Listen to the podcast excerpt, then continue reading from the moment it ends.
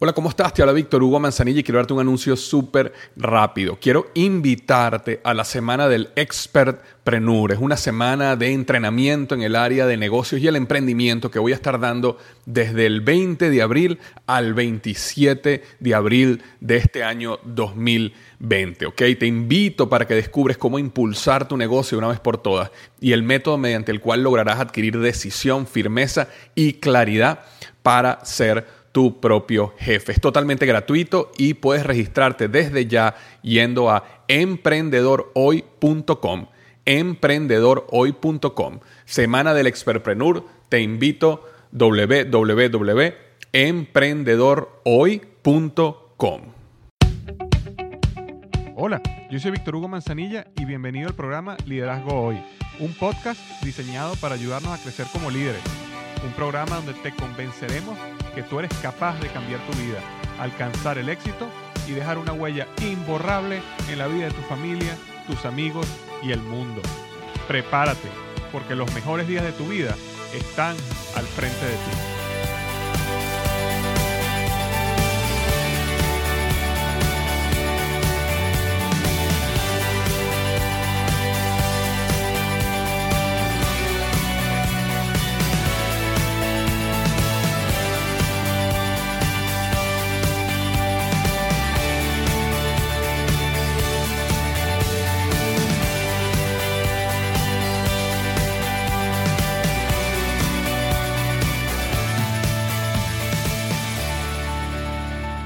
¿Qué tal? Bienvenido al episodio número 84 del podcast Liderazgo Hoy. Y el tema de hoy, seis pasos para el éxito en una nueva organización. Seis pasos para el éxito en una nueva organización. Eh, la razón por la cual estoy haciendo este podcast es que, tal como debes saber si me has seguido por algún tiempo, es que estoy mudándome de estado, estoy cambiando de organización, estoy cambiando de trabajo. Y entonces decidí refrescar un poquito eh, la lectura de un libro que, que, leí hace un tiempo, hace, hace varios años, llamado Los primeros 90 días, donde el autor básicamente establece un plan para uno maximizar las probabilidades de éxito cuando uno cambia de trabajo, de organización, de negocio, cuando uno comienza un nuevo proyecto. Y eh, en ese refrescamiento que estaba haciendo, dije, bueno, déjame, déjame hacer un podcast al respecto, ya que yo mismo tengo que refrescarlo para mí. Eh, y entonces busqué un artículo que había hecho hace un tiempo y, decidí transformarlo en un podcast, porque así como te puede ayudar a ti, también me ayuda a mí a refrescar los eh, conocimientos que había tomado cuando hice el resumen hace, hace varios años. Entonces eso vamos a estar hablando hoy, seis pasos para el éxito en una nueva organización. Ok, ahora, antes de comenzar el podcast, quería rápidamente leer la reseña de la semana que viene de Minnesota, Estados Unidos. Me la dejó José Urgiles y me pone, primero, gracias por tu dedicación excelente. Tengo escuchando unas semanas y me está ayudando mucho. Gracias, te deseo mucho éxito también en tu libro, que va a ser un éxito. Suerte y bendiciones. Eso me lo dejó eh, Jorge Urgiles de Minnesota, me dejó cinco estrellas en iTunes. Así que sí, muchas gracias José y de verdad, si tú estás escuchando esto por primera vez o tienes algún tiempo escuchando el podcast, algo que me ayuda muchísimo a que el podcast siga creciendo es si vas a iTunes, si tú utilizas iTunes eh, para bajar este podcast, vayas y me dejes una reseña y si es de cinco estrellas, muchísimo mejor. Si estás eh, escuchándolo vía iVoox, cualquier cosa que hagas, recomendarlo, darle like, mostrarlo, eh, compartirlo con tus amigos, compañeros, también me ayuda muchísimo a que el podcast siga creciendo. Así que bueno, muchísimas gracias José por esta reseña 5 estrellas en iTunes que me dejaste. Y recuerda que este podcast llega a ti gracias a blogexito.com. Blogexito.com es una página que yo creé para ayudar a otras personas a comenzar su propio blog. Si alguna vez has tenido esa inquietud y quieres comenzar tu propio blog, yo en blogexito.com básicamente expliqué paso a paso todo lo que yo hice para construir liderazgoy.com, que es mi blog principal, que entre el blog y el podcast está recibiendo más de 150 mil visitas al mes. Entonces, si eh, alguna vez has tenido esa inquietud, crees que quisieras comenzar un blog, no dejes de visitarme en blogexito.com. Y quería una, hacer una última, última noticia antes de comenzar el podcast rápidamente, que es que quería comentarte que en febrero batimos un nuevo récord de eh, escuchas en el podcast. Yo nunca había podido llegar a 100 mil personas al mes, lo más cercano que había llegar a 93 mil personas al mes escuchando el podcast. Y el mes de febrero, siendo el mes más corto del año, logramos romper no 100 mil, sino 113 mil personas escuchando el podcast, ¿cierto? 13 mil downloads para ser, más, eh, para ser real, no, no son 113 mil personas, sino 113 mil descargas del podcast en el mes, lo cual ha sido un exitazo. Así que muchísimas gracias por tu ayuda en seguir escuchando y ayudando a que el podcast siga creciendo como lo está haciendo. Ok, así que muchas, muchas gracias. Entonces, bueno, comencemos con el tema de hoy. Seis pasos para el éxito en una nueva organización. Tal como comentaba, a lo largo de nuestra vida personal y profesional vamos a enfrentar a cambios en el trabajo, ascensos, eh, inicio de tu propio negocio, inicio de tu propia empresa, oportunidades en otra organización, etc. Y la clave está que existe un, un periodo de 90 días, los primeros 90 días en una nueva organización donde básicamente se define tu éxito o tu fracaso en la misma. Si tú quieres tener éxito o quieres maximizar las probabilidades de éxito en una nueva organización, debes asegurarte de cumplir los siguientes seis pasos que te voy a hablar a, continuación. Lo importante es que en esos seis, esos primeros 90 días tú desarrolles esto y maximiza tus probabilidades de éxito. Recuérdate que eh, no existe una segunda oportunidad de causar una primera impresión. Y yo considero que en un trabajo, en un negocio, eh, una nueva organización, los primeros 90 días son como esa primera impresión. La primera impresión que tú desarrollas esos 90 días se queda contigo en la organización. Yo he visto personas que han este, cometido muchísimos errores los primeros 90 días y después por más que se esfuerzan, cuesta muchísimo cambiar esa imagen que ya crearon en sus superiores, en la organización en general. Por eso es tan importante cuando tú tienes un cambio que esos primeros 90 días los tomes con mucho cuidado y apliques estos seis pasos que este, te ayudarán a maximizar tus probabilidades de éxito en los primeros 90 días. ¿ok? El primer paso es el siguiente. Define cuál es tu rol y cuáles son tus responsabilidades. Define tu rol y tus responsabilidades. Es de suma importancia que te reúnas con tu superior, tu jefe, este, tu socio y definas claramente eh, qué significa éxito para ti, ¿ok? ¿Cuáles son los pasos que tú necesitas dar para embarcar tu empresa hacia el éxito, si es el caso que estás en tu propio negocio? Si, estás en si eres empleado, definir, definir claramente tu rol, cuáles son tus responsabilidades y cuáles son las expectativas de tus superiores.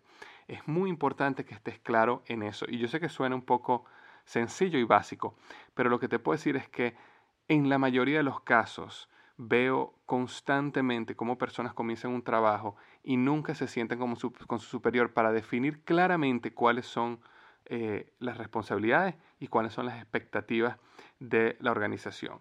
Y eso cae en que muchas veces hay confusiones y las personas trabajan en algo por meses y después de unos meses se llevan la sorpresa que eso no era realmente lo que su superior, su jefe quería o su socio quería. Entonces es sumamente importante definir cuál es tu rol y cuáles son tus responsabilidades. Algo importante cuando tú defines con tu jefe, con tu superior o inclusive con tu socio las expectativas de él o ella, es que tienen que ser específicas, medibles, orientadas a la acción, realistas y con una fecha. Y voy a repetir eso. Tienen que ser específicas, medibles, orientadas a la acción, realistas y con una fecha. ¿Ok? Por ejemplo, una expectativa no puede ser, una persona puede decir, bueno, yo, a mí me gusta que, que, que eh, tú llegues a la oficina temprano. ¿Qué significa temprano? ¿Ok? Es importante. ¿Qué significa específicamente qué significa temprano? Ah, bueno, para mí temprano significa que las personas estén en la oficina antes de las ocho y media. Ok, eso está claro y ya yo sé cómo puedo actuar, pero hay que tener cuidado con las ambigüedades. Por eso es que es muy importante que esas expectativas sean específicas, sean medibles. Si tú me dices a mí que llega a las ocho y media, yo entiendo, y si yo llego a las ocho y veintinueve, estoy cumpliendo tus expectativas es decir, es medible. Okay, es orientada a la acción, es decir, es una expectativa que yo puedo actuar en concretar y que son realistas y con una fecha. Eh, cuando me refiero con una fecha, me refiero a expectativas como, por ejemplo, personas pueden decir, bueno, yo quisiera que tú llevaras el negocio a este nivel o yo quisiera que las ventas crecieran un 15% y ese es tu trabajo. Eh, bueno, ¿en qué fecha tiene que ser eso? ¿En tres meses, en seis meses, en un año? Eh, pero es importante definir esa fecha. Entonces recuerda eh, que las metas tienen que ser, o las expectativas con tu tienen que ser específicas, medibles, orientadas a la acción, realistas y con una fecha.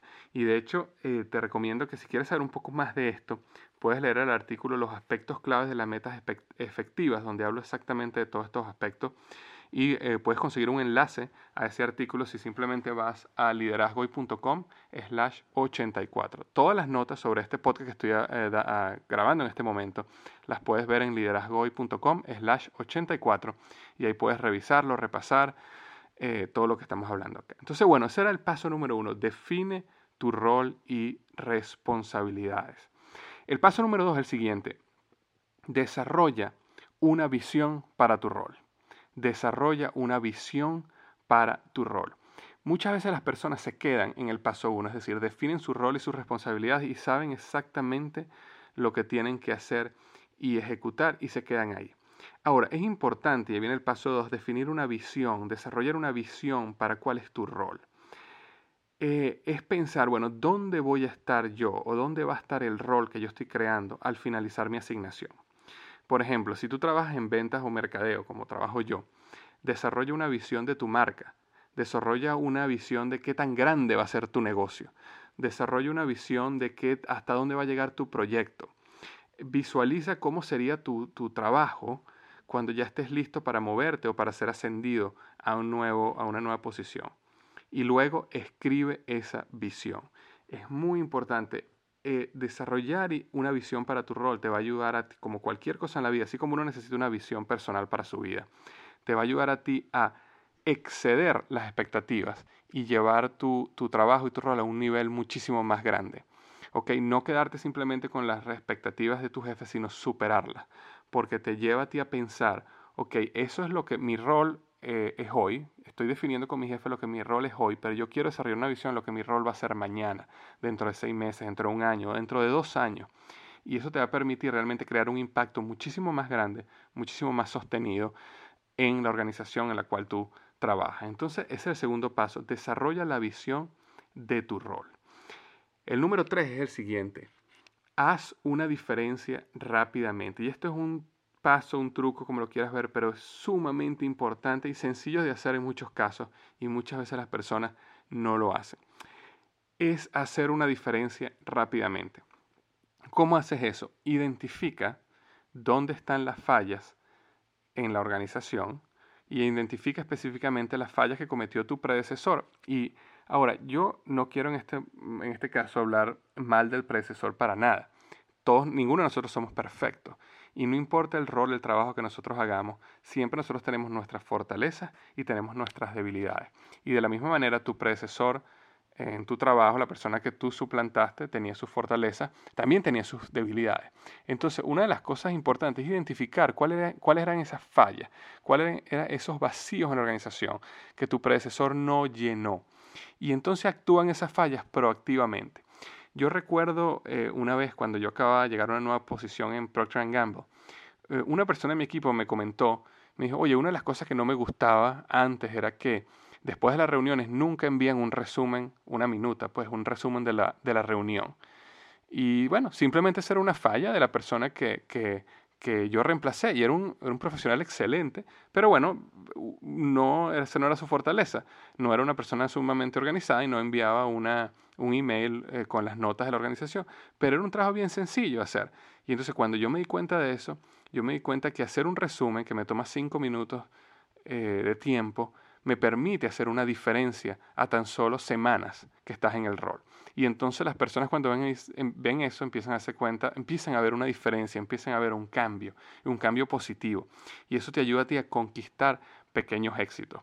Y esa es la clave del paso número tres. ¿Cómo comienzas a conquistar pequeños éxitos?